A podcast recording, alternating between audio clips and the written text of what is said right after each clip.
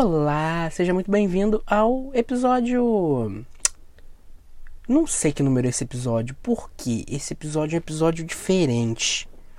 É um episódio que a gente não fez ainda nesse podcast e eu vou testar esse tipo de conteúdo. Então vocês se segurem aí porque vem. Bom, não sei se vem bomba, mas eu espero que não, viu? Se você não me conhece, eu sou Rafael Sorrilha, dono e proprietário do podcast Sorriland. Seja muito bem-vindo a essa nave louca. Ai, que horror, que ódio. Mas seja muito bem-vindo assim mesmo, tutupão.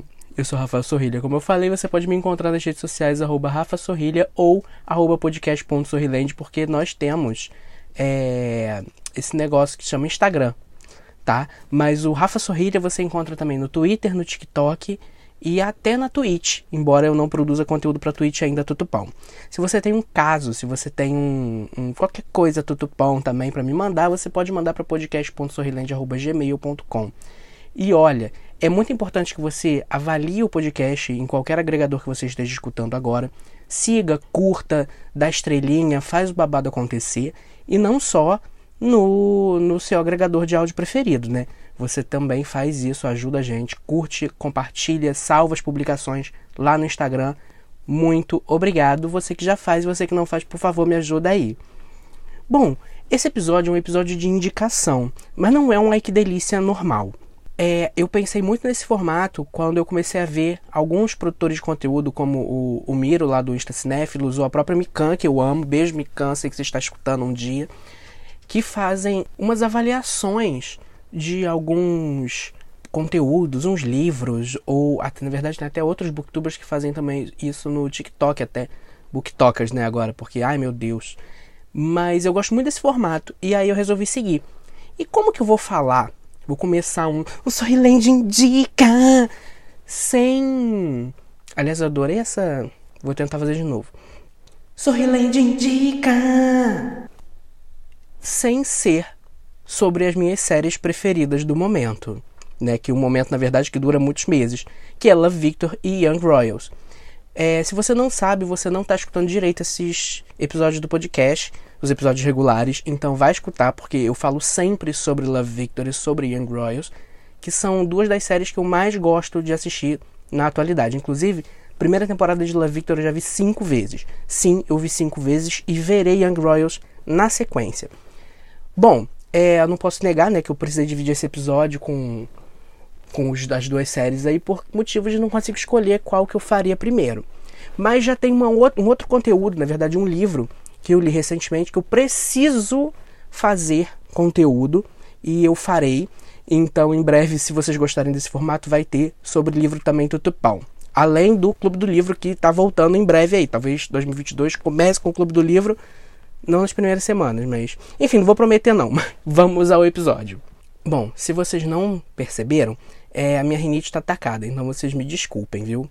Provavelmente esse conteúdo também vai estar lá dividido, né? Provavelmente por causa de motivos de, de tempo, lá no TikTok. Então vá lá me seguir no TikTok. Ou vá lá me seguir no TikTok, ficou estranho, né? Mas enfim, vai me seguir no TikTok e acompanhe as coisas que eu falo lá, porque eu falo, eu sou bilíngue, né? Eu falo português e várias merda, e lá no TikTok eu tô fazendo várias merdas também, tudo bom. Mas é, eu preciso falar sobre meus meus romancinhos gays, né? As sériezinhas que eu vou falar agora. É, mas na verdade não é só sobre isso. Porque eu, desde sempre, gostei de. Desde sempre. Quando eu era adolescente, eu não curtia muito romance, eu já falei isso aqui no, no podcast. Mas principalmente, isso descobri recentemente, por motivos de que eu não me sentia representado. Então, a partir do momento que eu descobri as possibilidades de romances gays, eu comecei a, a, me interessar mais e comecei a consumir muito mais. Inclusive, o primeiro clube do livro, que foi um episódio aqui com a Kareme, foi sobre um romancinho gay brasileiro. Se você não escutou, vai escutar. Tá muito bom, inclusive. É um dos episódios mais escutados do podcast. Mas vamos falar também sobre, não só sobre livros, né? Porque no caso aqui eu tô falando sobre séries. Então eu descobri Love Victor graças a dois amigos meus, o Wesley e o Andy lá do Eu Nerd. Não é Ei Nerd, é o Eu Nerd, tá? Que é um portal Mara que vai trazer para vocês aí todo o conteúdo da cultura gay nerd pop neste neste planeta de meu Deus. Ai, eu adoro as apresentações que eu faço. Mas enfim, beijo Wes, beijo Andy. É, eles me apresentaram e eu me apaixonei. Na época ainda não tinha, é, ainda não passava aqui no Brasil, é, não, não tinha o Star Plus ainda, né? Então ainda não tinha as, os conteúdos do Hulu, não, nem todos, né? Porque alguns até chegaram antes, como The Handmaid's Tale e tal. É, mas muitos conteúdos não chegavam aqui no Brasil oficialmente, né? Então, eu já falei sobre isso, não vou me repetir. Mas basicamente é uma série que traz um protagonista não branco no mesmo universo do Love Simon, aquele livro que na verdade se chamava Simon vs Agenda Homo Sapiens, mas que nas últimas reimpressões já saiu como Love Simon, que foi adaptado para um filme, né? E aí, na verdade, a série se passa no mesmo universo do filme, não do livro, que é um pouquinho diferente. É a mesma coisa, mas é diferente, tá? E traz a discussão, traz para o centro dessa discussão uma família latina morando lá em Atlanta morando lá no, no, meio leste dos Estados Unidos. Ah, enfim, eu tô com a geografia meio desatualizada, você me perdoe aí, tá? E essa, e essa família, ela tem algumas questões com a homossexualidade, inclusive o protagonista, que é o Victor, ó, é, ele vive nesse ambiente que é muito amoroso, que é muito cuidadoso, que logo no primeiro capítulo você já vê é, uma relação muito profunda dele com os pais e com os irmãos, mas ao mesmo tempo é um pouquinho conservador e religioso demais. Isso também é colocado no, no primeiro episódio até. Inclusive a família dele vem do Texas, né? Então, embora seja uma família de ascendência latina, é, se não me engano, os pais vieram, os pais, os avós paternos, né, vieram da Colômbia. É, na verdade, acho que não, tem, não fala sobre a mãe, não me lembro. Mas enfim, é, eles eram antes, moravam antes no Texas. E o plot da, da série é todo baseado nessa relação, todo não, quase todo baseado nessa relação e principalmente como que o Victor lida com isso tudo. E, e na relação dele com o Simon, né? Porque, é, sim, o, o Nick Robinson aparece na série, é, primeiro como voiceover, depois ele aparece, ele faz uma participação na série também. Começaram os cachorros latindo. É, eu realmente não posso gravar podcast não, porque os cachorros começam a latir. Bom, a essa altura do campeonato os cachorros começaram a latir. Se vocês escutarem os cachorros, é, é vida no campo, entendeu? Então, vocês só abstraiam como eu estava falando, o Simon aparece, né, o Nick Robinson aparece, e essa relação dele com o Victor, da, ou do Victor com ele, ele sendo meio que um guru da, da homossexualidade, é muito interessante, é muito legal. E é interessante dizer que o Simon é um guru por tudo que acontece no primeiro episódio, que é tem uma, uma, uma linha do tempo um pouco diferente. Então você começa meio que do final do dia desse episódio, entendeu? Mas eu não vou falar muito sobre isso. Vou, a minha intenção aqui não é falar sobre muito sobre a série, para dar um panorama geral, para para convencer você a ver, para você assistir Love Victor. E aí ele, o Simon é um meio que um guru, um guru não, mas é, pro Victor sim, um guru, mas para a escola ele é meio que um símbolo. Para Creekwood High School, ele é um símbolo de amor e de lutar pelo que ama, por quem ama, etc, etc, etc. Então o cara é uma lenda. E aí essa parceria deles, que é basicamente virtual, mas que impacta demais na vida e nas decisões que o Victor toma, é, é muito importante, né? E, mas uma das coisas mais impactantes da série, na verdade, especialmente para mim, são as falas do Victor sobre a vida dele não ser igual para todos. Porque o, o Simon, sendo esse guru, sendo essa lenda, ele tem muito de ter uma família que super apoiou, que é uma família branca, que é uma família que não tem muita ligação com religião, uma família ativista, enfim, etc, etc, etc. E isso é muito importante, muito interessante, porque realmente isso evoca muito esses processos de aceitação própria, né? Ou de autoaceitação, Rafael. É, e também a aceitação dos outros em, em, relação a você mesmo, né? Quando se é uma pessoa LGBT. Então, isso é, é uma fala que logo no primeiro episódio é bem impactante e talvez não seja tão, tão discutida quando a gente vê uma série adolescente, sabe? E a vivência gay desse jovem, né, que é o Victor, que ainda está se descobrindo, mas ainda tem medo dessa descoberta, é, é muito interessante, é muito legal. E, e o roteiro também ajuda a gente a, a entender como que a pessoa acaba se escondendo e tomando decisões que não seriam julgadas certas. É, e, enfim, a gente acaba se entendendo, especialmente você, pessoa LGBT, você provavelmente, especialmente você que não é dessa geração agora, que é talvez um pouco mais aberta a várias coisas, é, a, a, gente, né, eu que já tenho 31 anos, para mim foi um pouco mais difícil e eu me identifico muito com isso. É, não só sobre como as outras pessoas lidam com é, o fato de você ser uma pessoa LGBT, mas também como você lida com isso, né? E também, além disso tudo, a série tem personagens muito maravilhosos, como a irmã dele, que é a Pilar, que é meio que uma justiceira, porque ela sempre está atrás dos problemas e, e, e, quer solucionar e se revolta com as coisas erradas, enfim. E ela meio que movimenta um pouco a família e ela é meio que causadora do, do final da temporada para esse núcleo. Aliás, é, é muito interessante porque os núcleos são bem desenvolvidos, sabe? As coisas não se, não se fixam só no Victor e a gente tem uma, uma, uma, discussão que é muito acentuada. Até na segunda temporada também, até mais essas relações entre os, os, os protagonistas, né? o, o Victor e o, e o, e o Benji. Mas, na verdade, não sei se o Benji é um protagonista, mas enfim, o Victor, com todos os núcleos que ele, que ele acaba tocando de uma maneira ou de outra, e, e os personagens são bem desenvolvidos, acabam que essas relações ganham poder e ganham é, é, importância relativa na trama que nem sempre a gente vê em séries adolescentes. E também vale muito a pena ressaltar que a série fala sobre é, é, fatos importantes para a vida de pessoas que são ainda estão vivendo a adolescência, né? A primeira vez, os primeiros relacionamentos, des desilusões amorosas, quase que não sai, percebeu?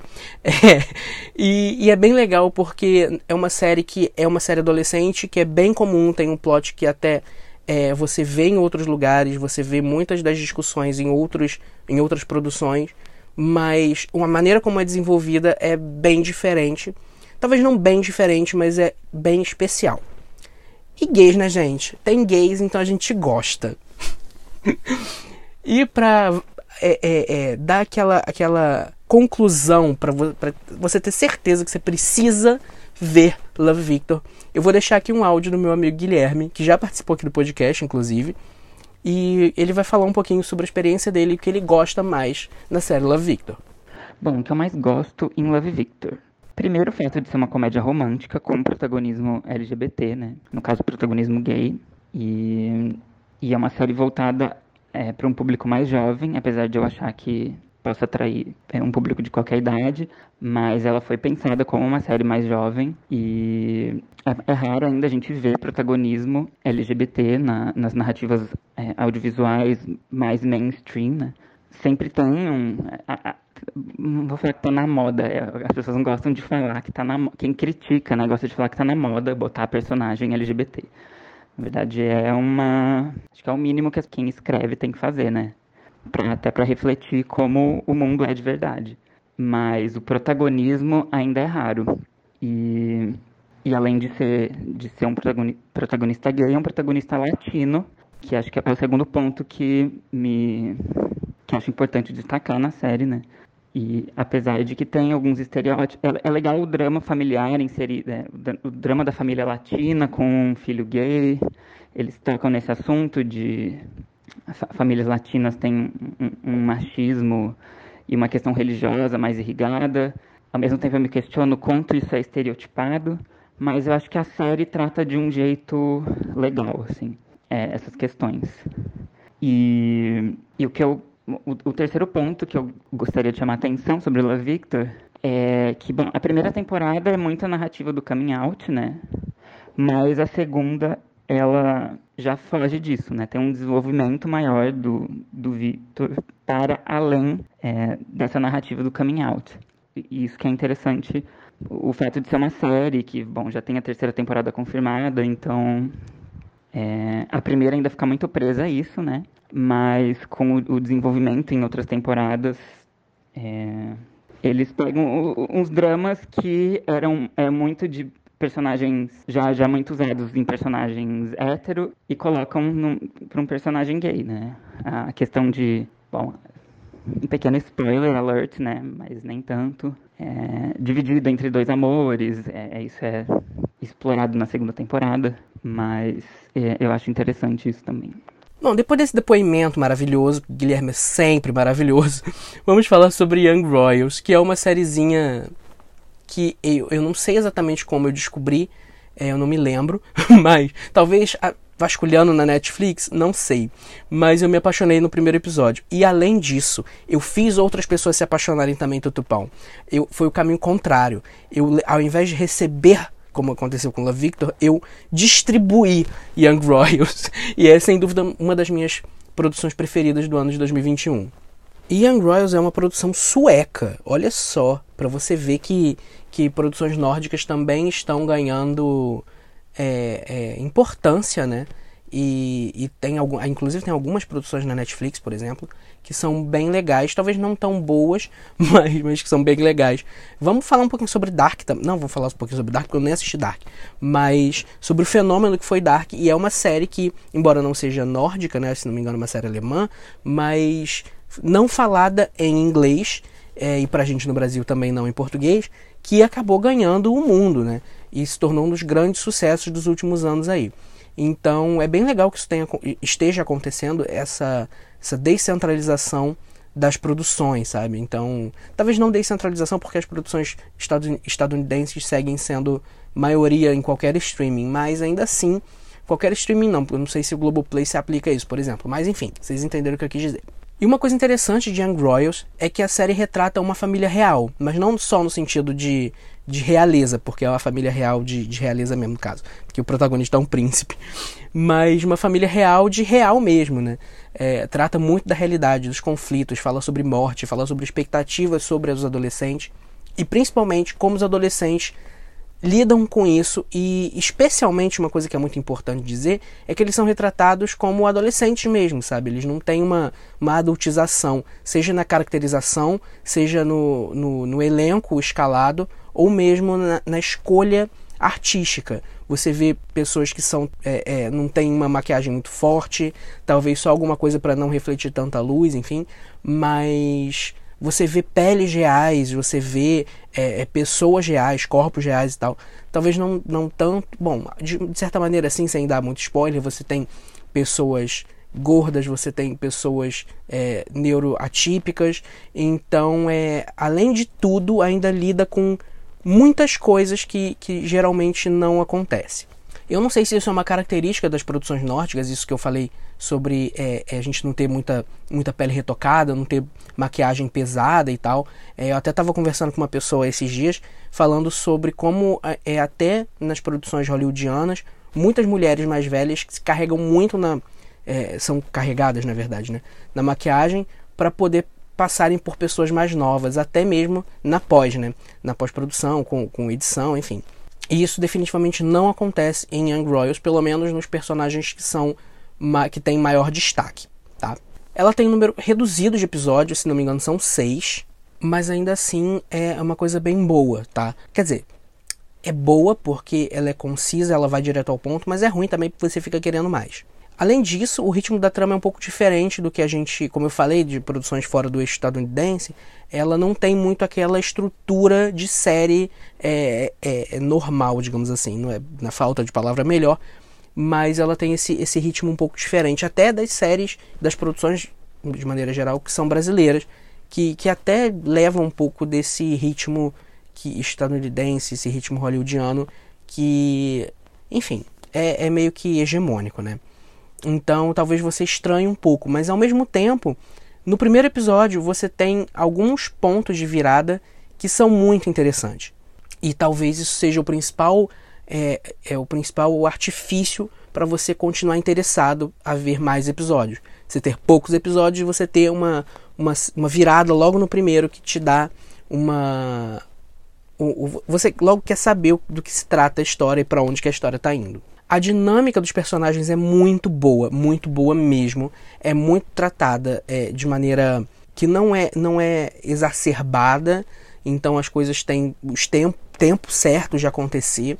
E, e uma coisa legal disso é que, por causa justamente disso que eu falei, é os beijos, os abraços, os toques, é, o, o, próprio sexo e tal, eles, têm, eles estão ali como elementos de crescimento dos personagens e da trama como um todo. Eles não são só acessórios visuais, assim. Então você não vê, não tem um beijo pelo beijo, não tem um soco pelo soco, não tem uma cena de sexo jogada à toa. Tudo leva a algum lugar, entendeu? Eles são não são simples artifícios para você é, continuar vendo a série sem, sem ter nenhuma, nenhum crescimento do, da qualidade da trama, na Elite. E além disso, falando em acessório visual, é, tem dois momentos de quebra da quarta parede que são muito interessantes, porque na verdade simbolizam duas mudanças significativas, assim, no meio do processo da mudança.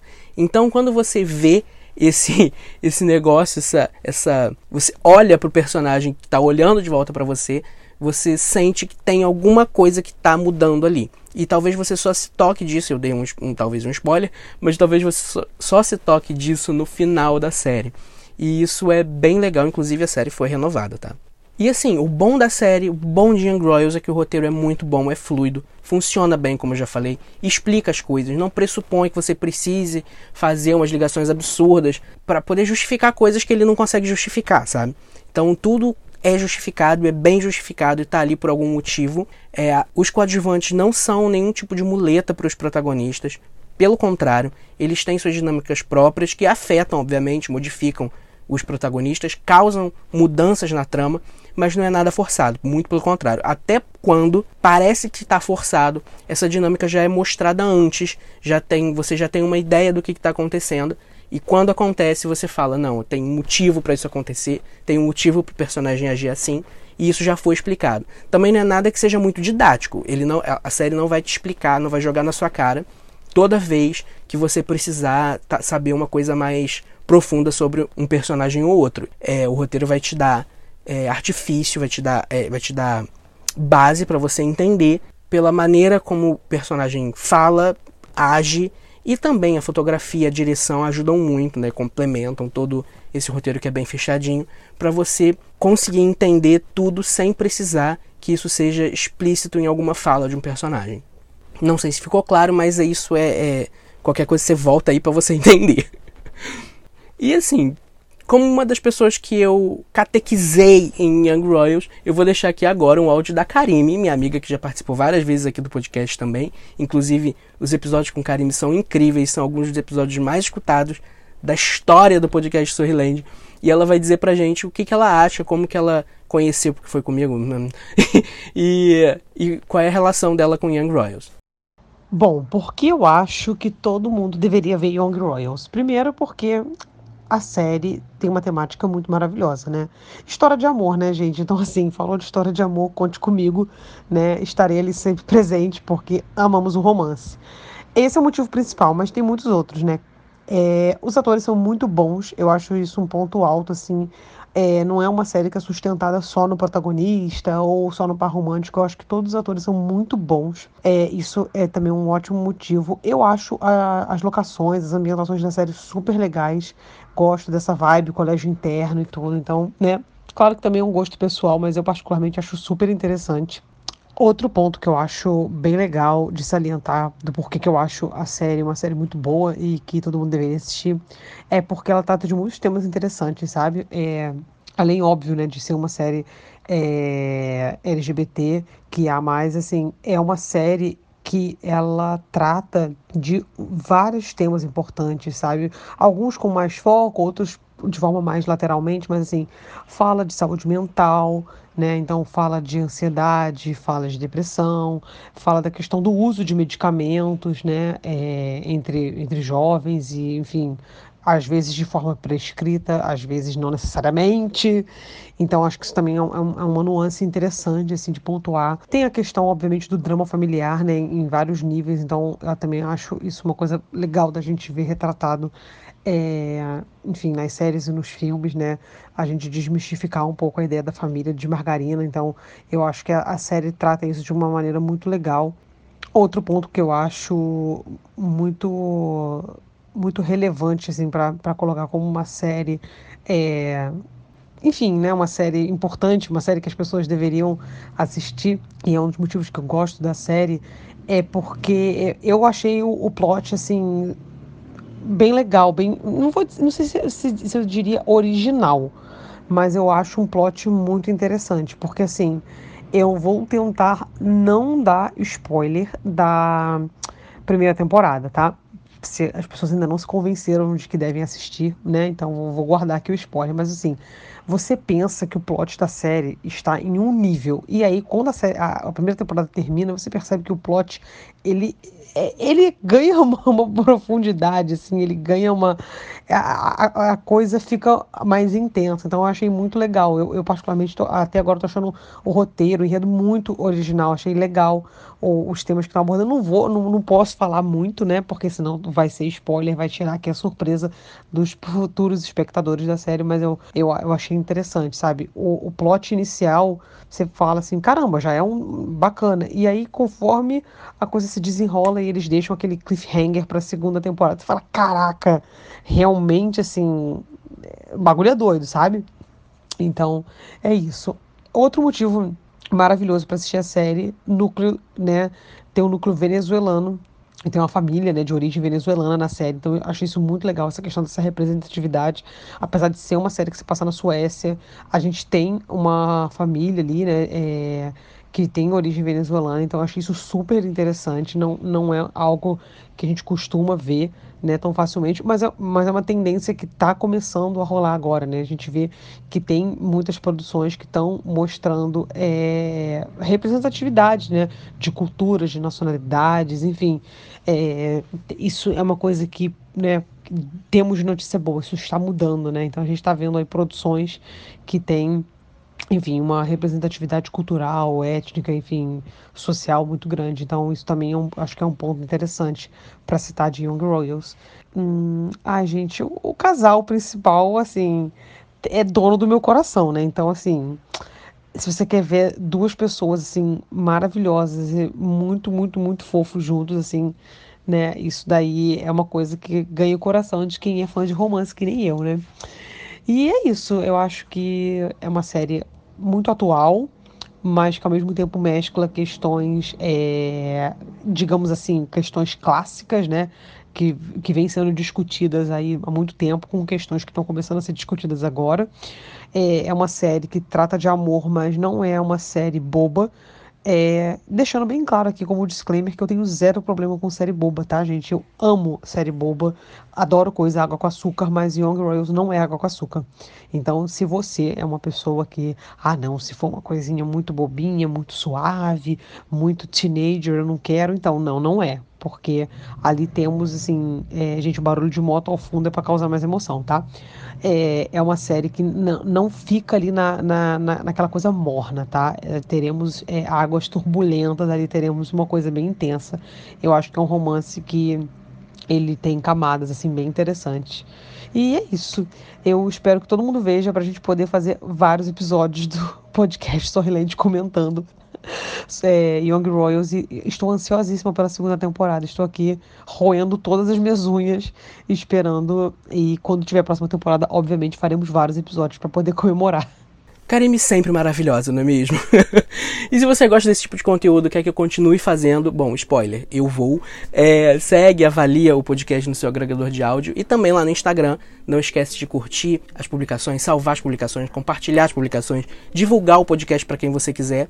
E ajuda também muito se você reagir aos stories. Não precisa é, é, responder, seria bom se respondesse também, tudo bom. Mas é, dá para você reagir aos stories, que isso aumenta bastante o engajamento e ajuda a entregar mais conteúdo para todo mundo. Lembrando que Love Victor e Young Royals estão confirmados para próximas temporadas. A terceira temporada de Love Victor já está sendo gravada. A segunda temporada de Young Royals ainda não, pelo que eu saiba, mas vai estrear em 2022. Young Royals está disponível na Netflix a, a primeira temporada inteira, de seis episódios, e a primeira temporada de Love Victor está disponível no Star Plus. Se você quer que eu fale mais profundamente sobre alguma dessas séries, ou sobre outras séries, ou sobre outros livros, qualquer tipo de conteúdo, comenta lá no Instagram. E, enfim, é isso. Muito obrigado. Um beijo. Sorriland Indica fica por aqui, número um de muitos. Um beijo. Até a próxima.